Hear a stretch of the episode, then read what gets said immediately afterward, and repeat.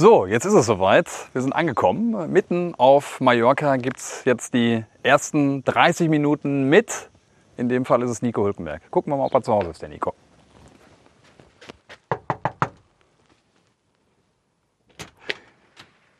Hat aber lang gedauert, Nico. Grüß dich.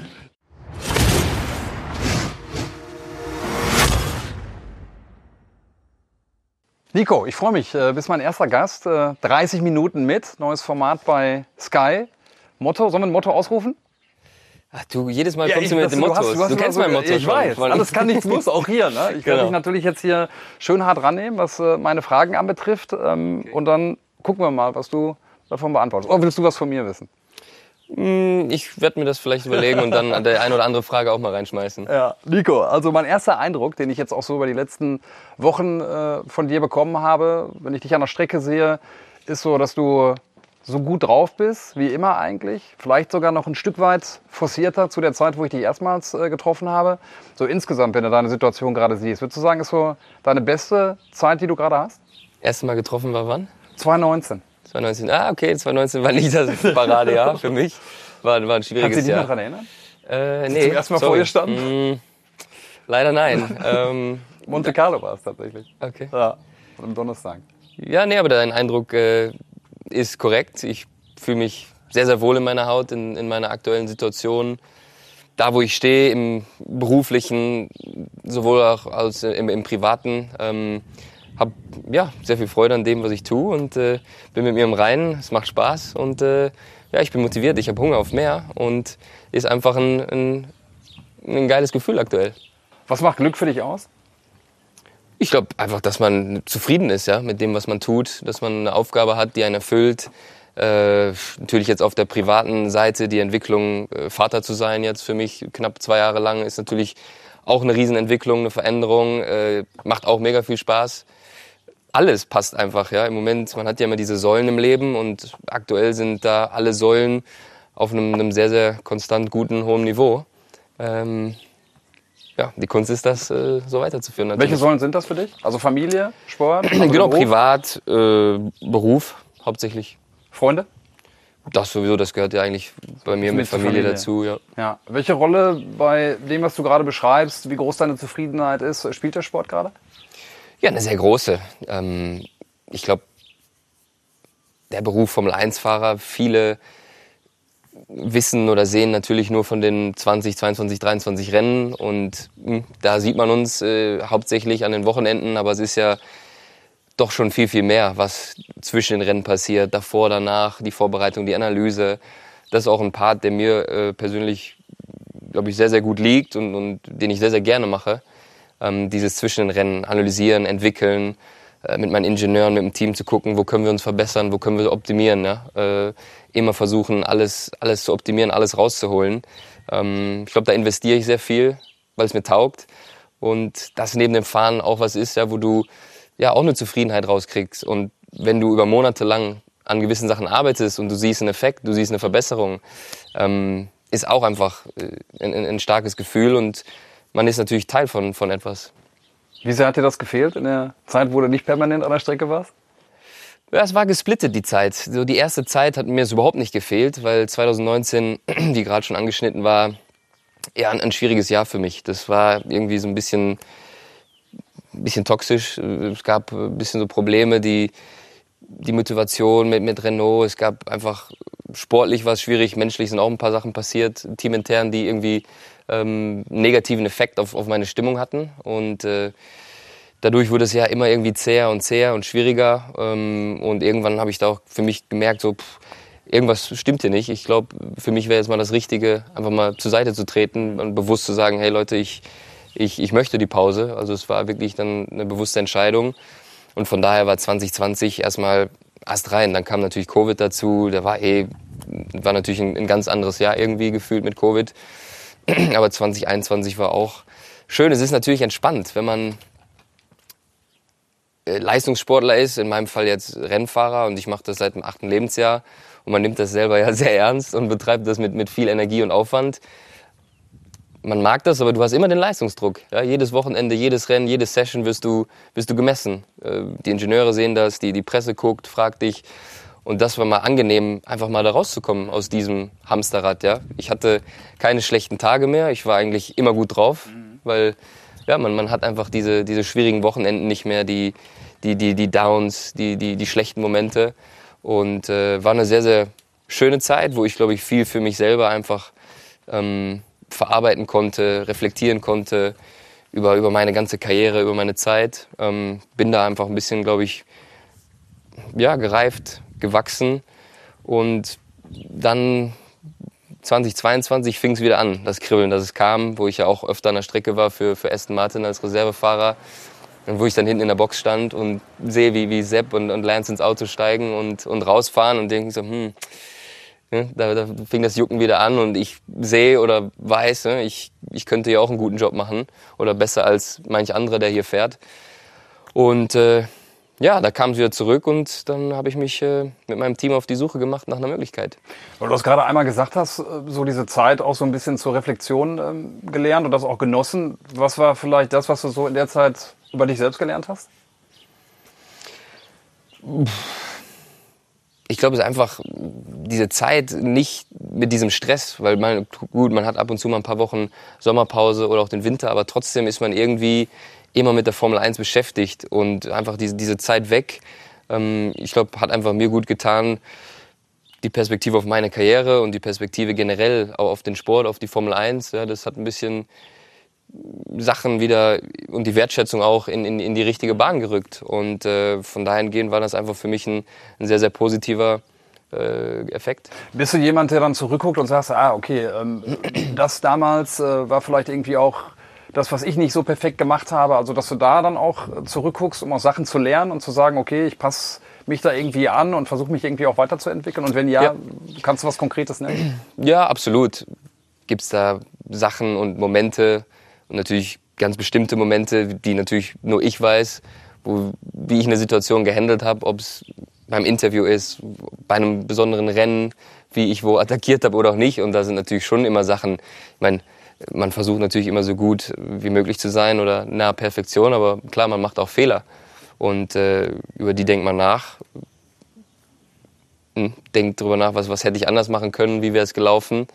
Aber ich, ich ziehe dann auch meine Schlüsse daraus und bin nicht jemand, der wochenlang sich damit beschäftigt und, und wo, wo dann die Lebensfreude ähm, quasi und die Lockerheit verloren geht. Ich glaube, man muss, man muss die Sachen aufarbeiten, verstehen Mund abwischen und weitermachen. Hm. 2019 noch einmal gut, weil du das angesprochen hast, äh, bin ich gerade einmal so kurz drüber gestolpert, äh, weil ich damals 2019, wie gesagt, äh, wo ich dich das erste Mal auch getroffen habe, das auch so ein bisschen als so ein ja, sang- und klanglosen äh, Abgang eigentlich so wahrgenommen habe. Ne? Du warst so lange in der Formel 1 dabei, seit 2010 ja. mal mit einem Jahr Unterbrechung und dann war auf einmal die Zeit äh, vorbei. Jetzt hast du gerade angesprochen, dass es äh, hier und da Probleme gab. Kannst du das ein bisschen genauer erläutern? War es mit dem Teamkollegen? Es war Daniel Ricciardo, glaube ich, damals, Cyril äh, Abiteboul, der Teamchef, äh, glaube ich. Also genau. Nee, mit, mit Daniel gab es überhaupt keine Probleme. Die, äh, die Zusammenarbeit war, war wunderbar.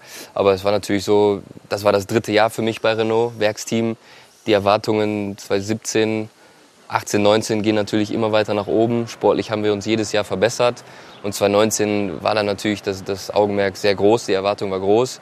Zusätzlich kam Daniel Ricciardo, ein, ein Topfahrer, zu uns. Das hat den Druck noch mehr erhöht. Aber dann sind einfach in, in der ersten Saisonhälfte teamintern politische Sachen passiert, die, die ein bisschen unschön waren, die mir natürlich nicht geschmeckt haben ähm, wo viele Entscheidungen einfach getroffen worden sind, die so ein bisschen ja, kontra für mich waren. Und wir haben jetzt den Daniel Ricciardo geholt und den Hülkenberg so ein bisschen zur Seite geschoben. Und äh, ich glaube, das, das habe ich gemerkt. Das merkt ein Fahrer. Fahrer sind ja schon sehr sensible äh, Personen und Wesen. Und äh, das hat ein bisschen an, an mir genagt und äh, hat einfach so ein bisschen den Vibe da gekillt in dem Jahr. Wie gehst du mit sowas um? Gehst du dann auf die Leute direkt zu und äh, Natürlich auch, man, man geht in Gespräche, man, man sucht äh, Lösungen und alles, aber eine Saison ist so dynamisch, es passieren ständig neue Sachen, bei dem Rennen war das, bei dem Rennen war das. Ähm, und irgendwann war es dann einfach, wie es war. Und die, die, speziell die ab Mitte des Jahres war es einfach ein bisschen, ein bisschen äh, mühsam und schwierig. Ja, und äh, Ich kann mich auch noch erinnern, dass ich eigentlich dachte, du gehst auf jeden Fall zum Haas-Team, weil ich äh, irgendwann mal einen Podcast gehört hatte mit Günther Steiner, der da ähm, auch, äh, sage ich mal, jetzt nicht die lobendsten Worte über Grosjean äh, gefunden hatte, Magnussen auch. Und da dachte ich so, okay, das klingt jetzt so gut für Nico, der wird auf jeden Fall nächstes Jahr fahren. Äh, und äh, dann auf einmal ist es zerplatzt. Warum? Ja. Was war da eigentlich los?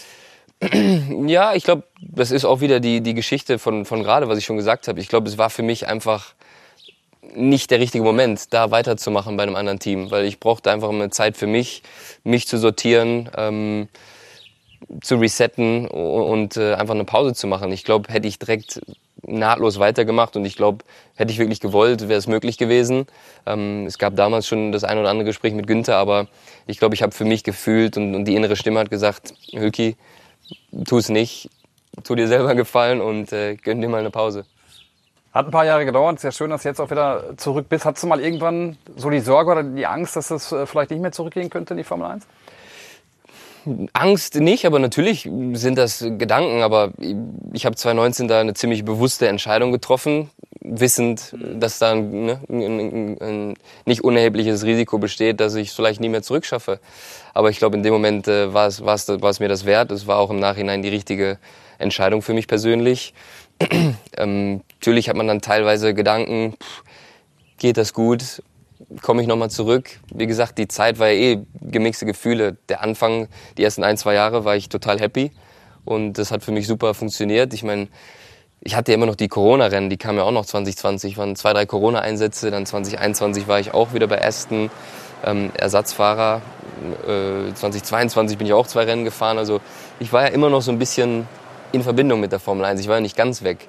Aber trotzdem, es gab natürlich nie eine Garantie, dass ich zurückschaffe. Aber äh, als ich dann den, den Drive wieder gespürt habe, dass ich äh, die letzte Runde noch nicht gefahren bin, habe ich dann natürlich schon alles reingelegt, auch weil ich wusste, das ist jetzt hier die letzte Chance und die müssen wir wirklich äh, beim Schopf packen. Also das ist auch jetzt so dann nochmal dieser Ansatz, wo ich am Anfang auch gesagt habe, du bist äh, genauso locker unterwegs wie 2019, aber ich habe so das Gefühl, so ich weiß nicht, zwei, drei, vier, fünf Prozent, äh, doch nochmal irgendwie so ein anderer Fokus, eine andere Ernsthaftigkeit. Stimmt das? Mmh Sag ja. es ist, man will also natürlich nicht sagen, in der Vergangenheit habe ich es nicht ernst genommen. Aber es ist immer so ein Gefühl, wenn es ist so eine Kombination. Man, man muss Spaß haben, seiner Leidenschaft nachgehen und wenn man das dann mit Leichtigkeit verbindet und fokussiert ist, dann gewinnst du. Ja, ich kann mich erinnern, 2015 nach Le Mans, nach, nach dem Le Mans-Sieg, die paar Rennen danach bin ich rausgefahren, hab gejoked in der Pitlane-Exit mit dem, mit dem. Ja, das war so mit Leichtigkeit, selbstbewusst, aber trotzdem ernst und, und fokussiert. Und, und das ist für mich so die, die, die Formel, ne, die zu, zum meisten Erfolg führt und, und zu, zur Leistung. Und ich glaube, das ist im Moment das auch, was ich spüre und wie ich mich fühle, ja. Wenn du rück, zurückblickst nochmal auf das, was du, was du bislang äh, geleistet hast, äh, wenn du dir nochmal so ein Rennen rauspicken könntest, welches wäre das? Welches würdest du gerne nochmal fahren? Hm, gute Frage. Ich glaube, da würde ich, fallen mir zwei ad hoc ein. Bin ich mal gespannt. Ich, hätte, ich habe äh, eins, ich habe einen, eins hab, ganz oben auf meiner Liste. Ja, das ist wahrscheinlich Brasilien 2010. Nee, warte mal, äh, was nicht 2010, 2012.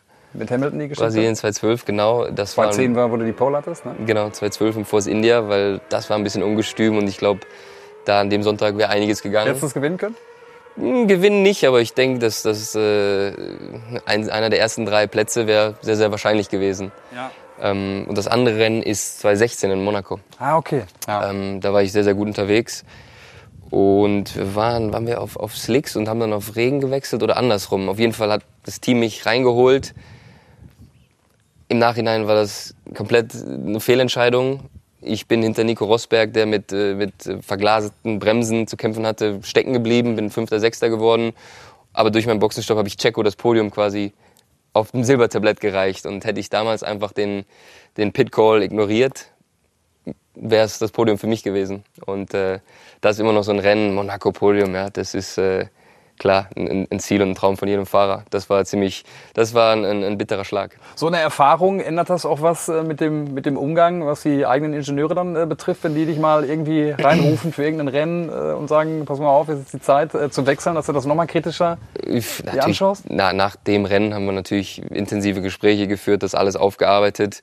Ich meine, das Team die, die haben ja auch, die gucken sich das an und, und überlegen sich das gut, aber in dem Moment war es einfach eine Fehlentscheidung, eine Fehleinschätzung und, und dann muss man auch irgendwann äh, loslassen und, und wieder Vertrauen in sein Team fassen. Aber gut, jetzt bin ich bei einem ganz anderen Team und äh, wir haben andere Probleme aktuell. Kommen wir gleich auch noch drauf zu sprechen. Ich hätte auch noch 2019 gedacht, Hockenheim, äh, dass wir das nochmal, weil ich meine, da bist du so gut unterwegs gewesen. Damals bei dem Regenrennen hinter mhm. Max Verstappen auf zwei liegend. Stimmt, das habe ich so tief in mir verdrängt, vergraben. Das äh, Sorry, da. ist mir gar nicht, ist mir Super, gar nicht mehr gekommen. Mit den schlechten Nachrichten bin ich. Ja, ja aber das wäre auch noch eins der Rennen dann wahrscheinlich, oder? Ja, ja, das war sehr, sehr bitter auch. Eins der Rennen, wo ich, glaube ich, danach am, am meisten Zeit gebraucht habe, das äh, zu, zu verarbeiten und, und zu verdauen, weil... Ähm, ja, die Art und Weise, wie das alles passiert ist, da mit dieser Seifenrutschbahn abseits der Strecke,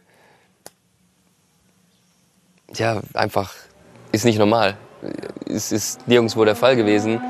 Und äh, ich wusste, ich weiß noch in dem Moment, ich habe ein bisschen Übersteuern bekommen und dachte, hm, kleines Risiko hier jetzt mich in, in den Dreher zu verwickeln, fahre ich einfach kurz daneben, mache die Lenkung auf und fahre wieder rauf auf die Strecke so in dem Moment, wo mein erster Reifen auf, auf, auf dem Asphalt neben der eigentlichen Strecke war, wusste ich, ich bin Game Over, ich bin Geschichte. Und äh, ja, das war, das war richtig, das war hart. Ich habe immer gedacht, ähm, auch so, ne, über die Saison 2019 haben wir gesprochen, du hast gesagt, was da so teamintern äh, passiert ist, das wusste ich nicht. Ich habe immer gedacht, dass das so der Knackpunkt gewesen ist. Dass du, dass du da so, ja, den Mut zu verlieren ist ja immer so ein großes Wort, aber dass dir das so nee, es hat mir zu schaffen gemacht, aber den, den Mut verloren hat es nicht. Es war natürlich erstmal ein Tiefschlag und äh, wie gesagt, das hat ein paar Wochen gedauert, das irgendwie äh, zu verarbeiten und zu akzeptieren. Äh, weil, weil diese Möglichkeit auch vor, vor heimischem Publikum, äh, meine Familie saß genau oben in der Tribüne äh, in der Loge und haben zugeguckt. Also es war, äh, es hätte nicht viel schlimmer sein können. Ähm, aber ja, ich habe es überlebt und bin immer noch da. Was ist dein größtes Potenzial, wenn wir auf die Formel 1 gucken? Meins? Ja, was ist deine größte Stärke? Ich glaube, dass ich insgesamt ein sehr gutes äh, Gesamtpaket bin und, und habe. Ja? Ich glaube, ich bin, äh, ich bin schnell, ich bin äh, konstant, zuverlässig. Ähm, ich glaube, ich bin technisch auch recht äh, versiert und ich glaube, ich kann dem Team eine guten, einen guten Leitfaden geben, ja? wo, wo wir wirklich dran arbeiten müssen, was die größten Probleme sind, wo wir am meisten Verbesserungspotenzial haben. Wie am Anfang schon gesagt, das ist eine, glaube ich, eine äh, eine Geschichte oder ein Thema, was, was mir persönlich einfach ja, sehr, sehr taugt, viel Spaß macht. Ähm, und darum bin ich da auch sehr investiert und immer sehr mh, mm, ja, viel, viel mit dem Team zwischen den Rennen auch äh, in Gesprächen. Und Beat Zehner sagt, du bist einer der besten Qualifier, Qualifier aller Zeiten. Ja, ich meine, der hat schon ein paar gesehen. Danke, danke Bert. Ja. Nettes, nettes Kompliment. Charles Leclerc gehabt, Sebastian Vettel, äh, du eben auch. Dich kennt er gut aus der, aus der Zeit dann, äh, wo du bei Sauber gewesen ist. Was macht das aus, so eine, eine Runde alles rauszupressen? Was braucht man dafür? Tja, was braucht man dafür? Oder warum ist es so eine Stärke von dir? Ich glaube, das ist einfach so eine natürliche Stärke. Das ist mir schon seit der Go-Kart-Zeit leichter gefallen oder leicht gefallen, ne? die, die neuen Reifen zu fühlen, wo ist der Grip oder wie viel Grip habe ich auch, wie spät kann ich bremsen, wie viel Speed kann ich jetzt mit in die Kurve reinnehmen, das, das ist einfach, das, das liegt mir. Ähm, zudem ist es cool, das, das Qualifying ist unheimlich intensiv. Ja. Du gehst raus, neue Reifen, patz, Runde, kommst rein, Puls ist hoch, schnell besprechen, was machen wir, Flügel rauf, Flügel runter, äh, dann Outlap positionieren, Verkehr managen. So, so ein Quali ist unheimlich dynamisch, wenn man mal aus Fahrerperspektive nicht nur das Fahren, sondern das ganze Radio das Auto noch fein abstimmen, das, was wir am Lenkrad machen, ja, das ist, äh, da ist unheimlich viel los. Und äh, ja, irgendwie, irgendwie taugt mir das einfach. Und wie ist das, wenn man dann wirklich, man weiß, das ist dieser letzte Schuss jetzt, äh, eigentlich bist du im Moment draußen gerade, was die Zeiten anbetrifft und ja. das Ding muss jetzt äh, sitzen. Vorher warst du von den Zeiten auch noch nicht ganz so nah dran und dann muss das Ding sitzen. Wie ist das? Ja, das ist geil. Das ist eigentlich einer meiner äh, so Paradedisziplinen. Äh, äh, habe ich sehr gerne, wenn ich weiß, okay, erster Run war, war Mist, die Runde war nicht gut oder ich habe einen Fehler gebaut. Ich stehe mit dem Rücken zur Wand und jetzt, jetzt ist Showtime, ja. Jetzt muss alles stimmen. Jeder, jeder Einlenkpunkt, jeder Brems, jede Bremsstelle mh, mm, ist natürlich dann eine enorme Herausforderung, weil in dem Moment ist der Druck natürlich richtig da, spitz auf Knopf und du musst ja die Leistung bringen auf Knopfdruck und äh, das ist ja, Adrenalin und Kitzel, das, das finde ich geil. Ja, sieht man äh, dir auch an und ist ja auch äh, unglaublich. Wenn man auf eine Schwäche gehen würde, ich habe äh, viele Podcasts jetzt auch gehört in der Vorbereitung auf unser Gespräch äh, und ein Podcast ist mir in Erinnerung geblieben, ich weiß nicht mehr genau, wo es gewesen ist. Da hast du äh, von den von den Wechseln dann auch gesprochen, 2014, als es zu den Hybridautos kam äh, und dass es auch schwieriger gewesen ist, äh, was das Reifenmanagement anbetrifft, dass du in der Zeit viel von, von Sergio Perez äh, gelernt hast, der dann Ja, Teamkollege gewesen ist. Wie ist das jetzt? Weil ich meine, wenn man auf die aktuelle Situation guckt, ne, ich habe mir gedacht, ach guck mal, äh, ne, einfach gedacht, äh, Parallele vielleicht, äh, der Haas im Rennen, Probleme mit den Reifen. Äh, ist das eine Problematik, die du hast oder sagst du, nee, das ist äh, von vorgestern? Aktuell habe ich heute keine Schwächen mehr. Die habe ich alle ausgebügelt, alle rausgearbeitet. ähm, nee, Fakt ist als Rennfahrer, man muss sich ständig weiterentwickeln, weil die Autos verändern sich, die Reifen verändern sich. Du musst immer offen bleiben. Ja? Ich glaube, ist auch wichtig, da Bist du ein Reifenflüsterer? Nee, nicht, nicht unbedingt. Nicht auf, also aus dem Stand, nein. Bin ich eher der Reifen rannimmt, der gerne pusht. Ähm, ist in der Formel 1. In Vergangenheit war es noch schwieriger. Jetzt geht's besser, jetzt kann man wieder pushen. Aber trotzdem, man muss sich immer hinterfragen als Rennfahrer ja? und, und seine Aktion, seine Arbeit, um sich einfach auch zu verbessern und, und weiterzuentwickeln. Aussicht? Jetzt gerade? Rosig. Was? Rosig? Rosig. Ja, sowieso. Ist grün. Wir, so, Grün grad. uns, uns geht's gut, gar keine Frage. Aber was äh, deine aktuelle Situation auch äh, anbetrifft, bist beim Haas-Team. Ich habe die Worte von unserem Experten Ralf Schumacher äh, vor mir, der gesagt hat, hm, wenn es jetzt auch um die nächsten Schritte für Nico geht, äh, ne, wie sieht das aus? Ähm, Weiterentwicklung, auch was das Auto betrifft. So wie es gerade ist beim Haas-Team, äh, bist du happy damit, auch die Entwicklung, die da ist? Gut, wir sind dann noch immer noch recht früh in der Saison. Ähm, jetzt haben wir mal ein paar Rennwochenenden gehabt, die schwierig waren, mit relativ viel Gegenwind, speziell immer am Sonntag. Ich glaube, wir haben definitiv einen Trend und ein Problem im Auto äh, mit unserer Charakteristik vom Auto ganz stark auf der Aerodynamikseite. Ähm, das ist aber ein Thema, das kriegen wir nicht von, von der einen auf die andere Woche gelöst. Ja. Das ist definitiv ein mittelfristiges bis langfristiges ähm, Problem, wo wir jetzt natürlich schon dran sind, das zu verstehen und versuchen, das, das zu beheben und, und zu verbessern. Aber das wird definitiv äh, Zeit, Zeit äh, brauchen. Ähm, aber ich bin happy. Ich bin absolut happy, wieder zurück zu sein mit Haas. Äh, auch mir war von Anfang an klar, dass bei Haas äh, nicht nur sonnige Tage sind, ja, sondern dass da auch viele Tage sind, wo ja, die nicht so gut sein werden, wo wir, wo wir Fehler machen oder Probleme haben. Das war absolut zu erwarten. Aber ich bin, bin total happy da. Das Team ist wunderbar. Alle Leute haben mich richtig äh, warm empfangen. Meine Ingenieure, meine Car Crew ist, ist super. Also ähm, ja, wir kämpfen und wir bleiben dran. Wie ist es mit Günter Steiner? Ich finde ja, ihr seid ja beide, ihr seid ja schon beide herausstechende Charaktere. Ich bin ja so ein Hobby-Astrologe, ne? Hab mal geguckt. Äh, Ach so. Günter Steiner ist Widder, du Löwe. Zwei. Feuer Feuerelemente, ne? Und zwei, die sich gerne zeigen, ne? ähm, gerne Gesellschaft mögen, aber sie müssen sich absprechen, äh, welchen Raum man sich gibt. Ist das eine gute Beschreibung, oder?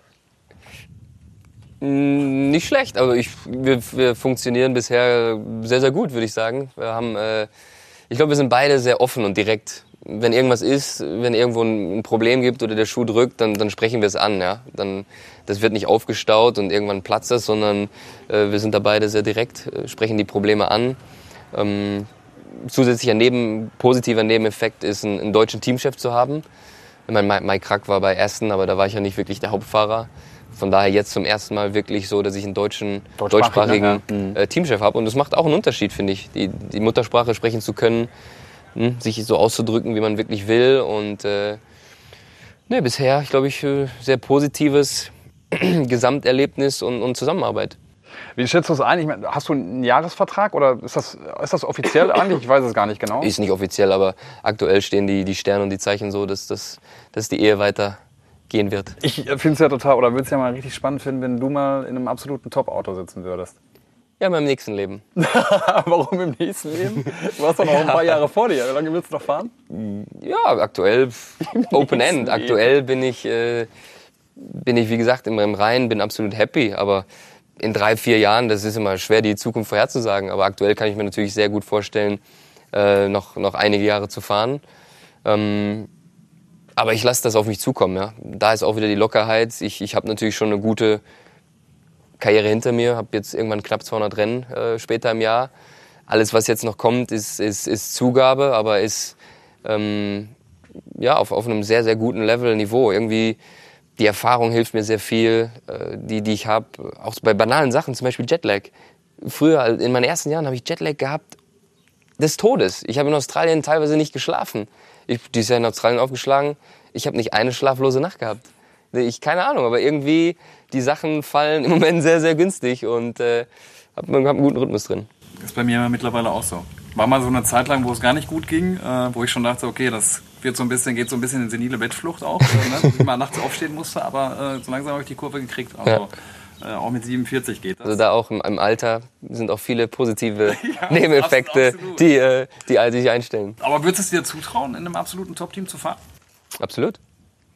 Red Bull mit Max Verstappen, wäre das, ich meine, Freundschaften gibt es in der Formel 1 eigentlich? Habt ihr, eine, habt ihr ein freundschaftliches Verhältnis, du und Max? Ja, würde ich schon sagen. Ich kenne Max, da waren wir beide, also er war noch kleiner, aber ich, ich war, was war ich da, 10, 11 Jahre, 12 Jahre äh, im Go-Kart noch, ja, lange vor Weltmeisterschaften, lange vor Erfolg, vor Geld und allem, also wir kennen uns sehr, sehr lange. Ich glaube, daher haben wir auch eine, eine, eine, so eine tiefe Verbundenheit, kennen, kennen uns recht gut.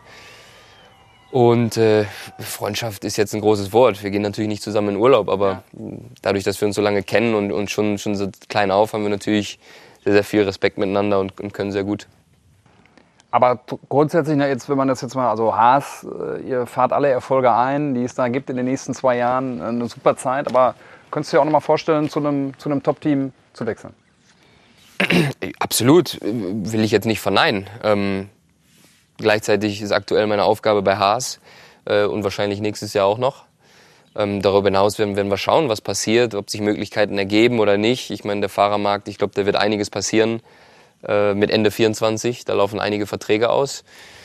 Aber ich werde natürlich auch äh, alles geben und äh, mich so attraktiv wie möglich äh, zeigen und, und dann äh, schauen, schauen, was passiert. Wie ist das eigentlich mit, über, über solche Dinge? Mit wem sprichst du da? Wer ist so dein, dein enges Umfeld?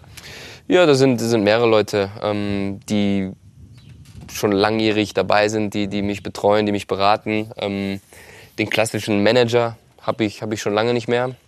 Aber es gibt da jemanden im Hintergrund, quasi mein Anwalt, der,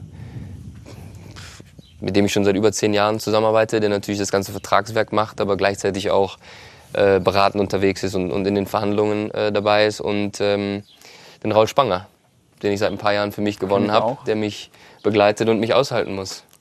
Von Wochenende zu Wochenende, der mir absolut den Rücken frei hält und äh, ja, äh, essentieller Bestandteil des Teams ist. Und Martin Pohl, äh, X-Men, kennt man ihn auch. Dann das ist so das, das Dreiergespann oder Viererpack. Was äh, für eine Rolle spielt deine Frau, wenn es um den Job geht? Formel 1, sprecht ihr über Formel 1? Über den Sport? Wir sprechen auch über Formel 1, ja. Über die Jahre hat sie auch einiges äh, gelernt und das ziemlich ja, verstanden, gesamtheitlich. Ja. Nach dem Rennen kann sie das relativ gut lesen und, und, und weiß, was passiert ist, ohne dass ich ihr jetzt alles erklären muss, äh, Step by Step. Wir reden darüber, sie ist absolut unterstützend. Auch letztes Jahr, wo es dann die Möglichkeit gab, zurückzukommen, sagt sie auf jeden Fall, macht das so unbedingt. Und die Kleine? Auch schon an der Strecke mit dabei gewesen in Barcelona? Nomi Sky? Ne? Genau, die war in, in Monaco und in Barcelona bisher. Und äh, ja, die versteht jetzt auch schon, Rennauto ist, ist gleich äh, Papa und äh, sitzt dann vorm Fernsehen und schreit Go, Go, Daddy. Welche Rolle spielt das für dich, äh, die Familie so mittlerweile beisammen zu haben, auch, keine Ahnung, bei Reisen mit dabei zu sein, äh, durch den Formel-1-Kalender? Ne, gibt ja auch viele, die sagen, ja, das äh, macht einen Fahrer langsamer. Ähm, würde ich jetzt sagen, wenn man sich richtig wohlfühlt in seiner Haut und auch mit dem, was man so um sich hat, beflügelt das vielleicht auch. Ne? Würde ich auch so eher unterschreiben, ja. dass es beflügelt. Es ist natürlich ein unheimlicher Ruhepol für mich und einfach mein Hafen, ne? die, die Familie jetzt, die Frau, äh, die Tochter, ähm, gibt einem natürlich, also man hat zwei Jobs jetzt, den, den Fulltime-Job Formel 1-Fahrer und Familienvater und Familienleben, ja, und beide äh, nehmen einen gut ein, ne? aber total äh, erfüllend. Früher, wo das vor der Familie war, hat natürlich hast du viele auch so ähm, äh, Distractions, auf, wie heißt mal Distractions Äh, auf Deutsch? Ablenkung, ne? Ablenkung, mal hier ein bisschen hinfliegen oder mal eben kurz da einen Trip hin, da eine Party machen. Das ist jetzt alles irgendwie gefühlt kompakter und, und fokussierter auf diese zwei Sachen, ähm, die, die, die einfach ja, komplett darauf ausgelegt sind, mein Leben. Wie lange fährst du noch? Acht bis zehn Jahre. Okay.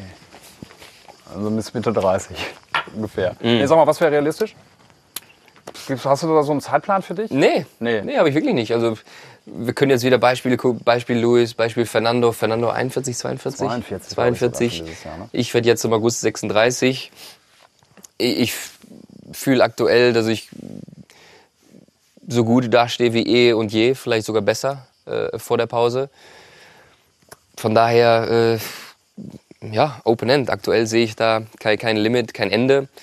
Aber in der Formel 1 ist es auch immer, ich entscheide ja nicht, wie lange meine Karriere geht, sondern ich muss durch Leistungen überzeugen, damit Teams mich verpflichten. Ähm, das ist ja das Besondere und, und der Unterschied zwischen unserer Sportart und, und anderen Sportarten. Und äh, von daher habe ich es natürlich irgendwo in der Hand, aber ich bin so lange sexy und attraktiv, solange ich natürlich gute Leistungen bringe. Und dann, danach? Teamchef? TV-Experte? Mein Job wolltest du mir schon mal wegnehmen? Hast du mir damals gesagt, 2019? Äh, alles interessante Optionen. Ähm, TV-Experte habe ich jetzt schon gemacht, auch zwei Jahre lang. Äh, Was hast du da gelernt eigentlich, was dir jetzt vielleicht hilft? Ja, auch die, den Sport einfach aus der anderen äh, Brille, aus der anderen Perspektive wahrgenommen. Ja? Ähm, einige Sachen gelernt, einige Sachen, die ich auch jetzt nicht hier unbedingt, Irgendwas, was du jetzt gerade im Kopf gehabt, würde ich gerne wissen, was es ist. die, die ich jetzt nicht wiedergeben möchte oder muss. Aber äh, ja, vielleicht irgendwann mal später eine Rolle mit ein bisschen Abstand äh, in irgendeiner führenden Rolle in, in, in, im Teammanagement, äh, in so einer Struktur könnte ich mir auch ähm, durchaus vorstellen. Was macht einen guten Teamchef aus? Viel. Das ist wie beim Fahrer. Ich glaube, da muss man unheimlich viele Fähigkeiten haben. Mhm. Weil man muss am Ende des Tages dieses, dieses Formel-1-Team, was einfach ein, ein Orchester ist von, von 1000 Leuten oder wie viele es sind, muss man verstehen, das so gut es geht und so effizient wie möglich äh, harmonisch arbeiten zu lassen und alle miteinander. Dafür eine gute Atmosphäre zu sorgen, äh, die richtigen Leute aber auch einzustellen, Leute zu führen, Leute zu motivieren. Ähm, ja, ich glaube, da ist eine sehr, sehr umfangreiche Umschreibung und, und äh, einige Attribute, die man da braucht. Du hast ja auch echt schon ein paar namhafte gehabt, ne? Los ging's mit Sir Frank Williams. Wie Genau. war das eigentlich damals? Da warst du ja noch ein ganz junger Kerl. Äh, Ja, Sir Frank Williams war der, der mir meinen ersten Vertrag gegeben hat und mir dann auch die, die Nachricht gegeben hat. Ähm, Ich habe das gehört bei Einfach Luppen, ne? äh, mit den Großbrüdern, wo du jetzt äh, zum Podcast auch warst. Du warst damals Praktikant, ne? oder? Bei, bei, bei Williams. freiwilliger Praktikant. Ich habe mich mal nach England ver verbeamt und habe da ein paar Monate in der Fabrik äh, gearbeitet und die verschiedenen äh, Abteilungen durchlaufen. Und irgendwann, wann war es? Es war so Sommer, Herbst 2009. Da bin ich äh, GP2 gefahren, war aber parallel schon Testfahrer auch bei Williams. Und irgendwann hieß es, äh, bitte einmal hochgehen zu Franks in sein Office. Und ich so, oh, shit, was habe ich jetzt gemacht? Ist, was ist los? Und setz mich hin und er so, ja, Nico, die Stimme natürlich schon ein bisschen schwach, sagt aber so, I have good news for you. You're gonna be our race driver next year. Congratulations, well done. Und ich so, ja, pf, geil, Frank, danke. Und dann äh, raus und äh, meine Eltern als erstes angerufen, die frohe Kunde äh, transportiert. Am Ende deiner Karriere, deiner aktiven Zeit, was soll drüber stehen? Was soll die Überschrift sein? Uff. Boah. Mit einem Wort. Ja, was du, was, was auch immer du willst. Weiß ich nicht. äh, Kannst du auch was, beschreiben, Was, was ne? würdest du sagen? Was würdest du mir geben? Das Ende ist ja noch nicht da. Von daher ist es immer noch äh, Also- in die Zukunft spekuliert. Was du auf jeden Fall hinterlassen wirst, ist, dass du ein Typ bist, finde ich. Also du bleibst dir immer treu auf eine Art. Ich, wie gesagt, meine Beobachtung ist die, dass du das nochmal so ein Stück weit verfeinert hast. Ne? Der kleine Weg, den wir gemeinsam gegangen Nicht nur das sind. Optische, ne? 2009 nicht nur das Optische, ne? die Färbung in den Haaren, die habe ich auch äh, bemerkt. Ähm, nee, das finde ich, was, äh, was auf jeden Fall mal zu dir passt. Ne? Und sportlich, ich meine, äh, ich würde Ja. dir, würd's dir wünschen, dass du noch Bäume ausreißt. Ja, danke. Schauen wir mal, ich werde irgendwann oder dieses Jahr auf jeden Fall die 200 Grand Prix Marke knacken. Dann, wer weiß, wann, wo ich enden werde, mit wie viel Grand Prix, aber das wird dann irgendwo schon eine Nummer sein, wo es auch ein recht exklusiver Kreis ist, ja, und, und mehr über 200, 250 Grand Prix fährt keiner, der der Fallobst ist, ja. Der wird das nicht überleben. Und ich glaube, das spricht dann auch äh, äh, für sich selber. Fünf schnelle Fragen habe ich noch. Dann sind wir durch. Oh wow. Was sind deine drei Hashtags, mit denen du dich beschreiben würdest? Ah, so aus der Pistole.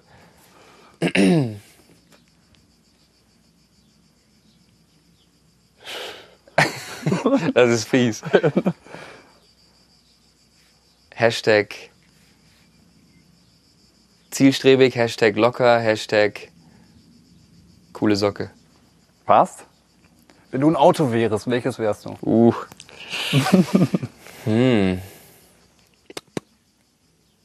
Was wäre ich? Ich wäre, glaube ich, gerne schöner alter Bugatti Veyron. okay. Schönste Auto der Welt mit. Ja? Ja. Die Form und sehr, sehr speziell, rar, besonders. Was war das schönste Formel-1-Auto, was du gefahren bist? Optisch oder performancemäßig? Ja, erst optisch, dann performancemäßig. Hm, optisch.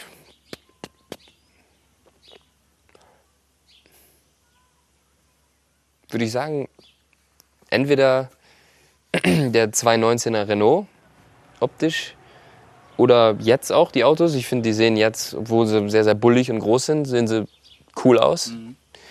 Weil diese ganze Zeit so zwischen 2012, 13, 14, 15, 16, 17, das waren so Matchbox-Autos im Vergleich zu den jetzigen. Die waren sehr, sehr mager, sehr, sehr dürr.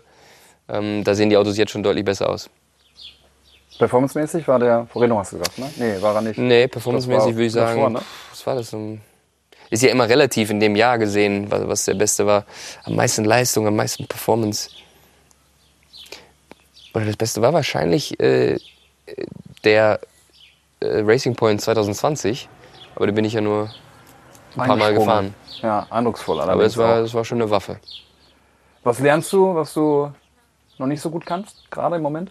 Das lerne ich, ich lerne nie aus, ich lerne immer dazu, aber ich lerne nichts äh, Spezielles, Spezifisches jetzt. Windeln wechseln habe ich gelernt vor ein paar Monaten. Bist du gut drin? So gut, dass ich es nicht mehr machen muss. Sehr gut. Hast du einen Tipp äh, für mich für ein Buch? Nee. Okay. Liest du? Nee, darauf auch kein Tipp. Okay, ja, bei mir ist es dann immer so, dass mir die Titel dann nicht mehr einfallen. Okay. Ähm, was denken die anderen über dich, was nicht stimmt? Dass du gelesen bist. Ja, genau. Was lesen die anderen über mich, was nicht stimmt? Nee, was, äh, was denken die anderen über dich, was äh, vielleicht nicht stimmt? Fieses Vorurteil.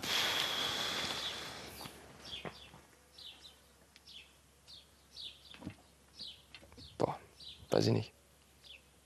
Hilf mir. Vielleicht denkt der ein oder andere, dass du zu cool bist. Äh, bist du aber nicht, oder? Du hast schon auch deine sensiblen Seiten, ne? Also auch als Fahrer, ne? Du brauchst schon auch. Ja, vielleicht früher, das, glaube ich, mehr am Anfang meiner Karriere haben, glaube ich, der ein oder andere gedacht, dass ich arrogant bin. Aber ich glaube, es war eher so ein bisschen Unsicherheit und, und Schüchternheit auch. Oh, das stimmt. Mittlerweile habe ich die Arroganz abgelegt. So, pass auf, einen War nicht mein Ding. Selbstbewusst, sagen wir so, oder? Genau. Ja. Einen Rauschmeißer habe ich noch. 13 Jahre Formel 1 Erfahrung, hast viele Typen kennengelernt, interessante Gestalten.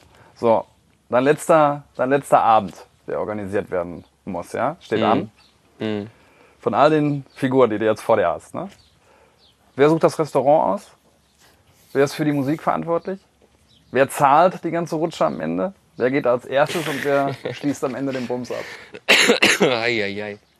Also ich muss für jedes Ding eine Person Vielleicht jetzt ist es ja benennen. auch einer, ne, wo du sagst, Ach so. das, ist, das ist hier der, der Partyman. Ja gut, der Partyman, Party können wir alle ab und zu mal gut. ähm, Wer, wer hat den besten Geschmack, was das Essen anbetrifft? Wer sucht das Restaurant? aber, tja. Wenn ich das alles wüsste. Ich glaube, ich, glaub, ich, ich, bin gar, ich bin nicht so schlecht im Bestellen und kenne mich auch recht gut aus, äh, kulinarisch mittlerweile. Okay, Nach also haben wir schon mal. Restaurant machst du, äh, sorgst du selbst für. Musik? Okay, Musik, komm, wen nehme ich da? Nehme ich, nehme ich Checo. Mit seinem, mit seinem, mit seinem Latein-Gedudel. Okay. Wer ist der großzügigste? Wer zahlt?